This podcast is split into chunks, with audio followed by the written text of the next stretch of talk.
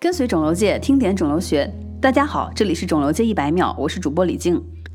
CDK 四六抑制剂是治疗激素受体阳性乳腺癌的新药之一，相信很多人和我有一样的疑问：为什么只有 CDK 四和六，有没有 CDK 五啊？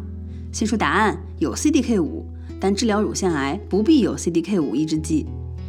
CDK 是细胞周期蛋白依赖性激酶的缩写，主要包括六种亚型，即从 CDK 一一直到 CDK 六。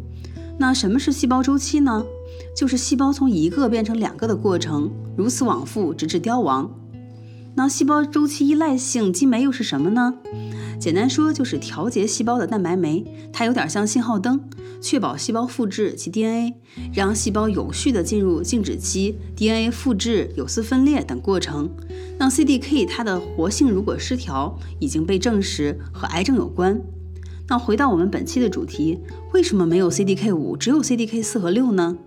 因为啊，CDK 四和 CDK 六，它们参与调控 G 一期的进展，也就是说，从上一个有丝分裂结束到 DNA 开始合成的这段时间，CDK 四六抑制剂通过抑制 CDK 四六激酶的活性，阻断细胞周期 G 一期的进展，达到抑制肿瘤细胞的增殖的作用。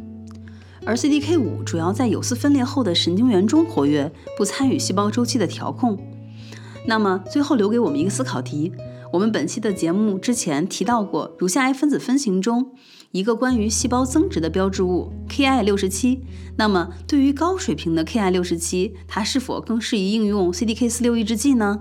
请把您的观点留在评论区。本期一百秒就到这里了，我是李静，感谢您的收听，我们下期见。